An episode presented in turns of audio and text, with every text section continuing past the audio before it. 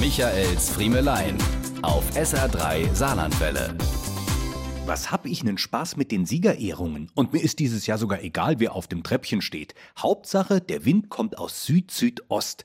Dann hat das Hisschen den Lappen im Gesicht, aber darf dabei keine Miene verziehen. Sie wissen, wovon ich rede? Naja, von den chinesischen Soldaten, die bei Olympia immer fürs Hochziehen der Flaggen verantwortlich sind. Der eine salutiert, der andere versucht zackig der Fahne zu einem würdigen Entfalten zu verhelfen. Dabei entwickelt sich nicht selten eine Art schmissiger Ausdruckstanz, der selbst zu einer neuen Sportart avancieren könnte. Die Sportschau fragte kürzlich zu Recht, Wann wird Fahnenwurf olympisch?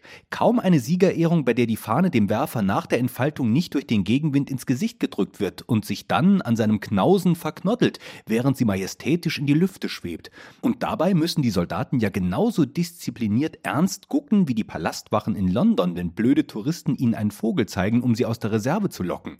Ich könnte mir nur vorstellen, dass die Folgen eines Fehlverhaltens in China etwas drastischer sind als in London. Während bei den einen die Queen lediglich not amused sein dürfte, will ich mir die Konsequenzen für den chinesischen Fahnenklettoffizier gar nicht erst ausmalen.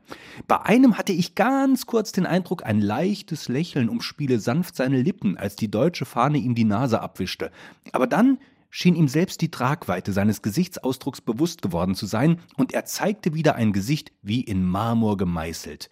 Drücken wir mal die Daumen, dass auch in dieser Woche keiner einen Lachanfall bekommt. Es wäre Ihnen zu wünschen. Michaels Friemelein. Jede Woche neu auf SR3 Saarlandwelle.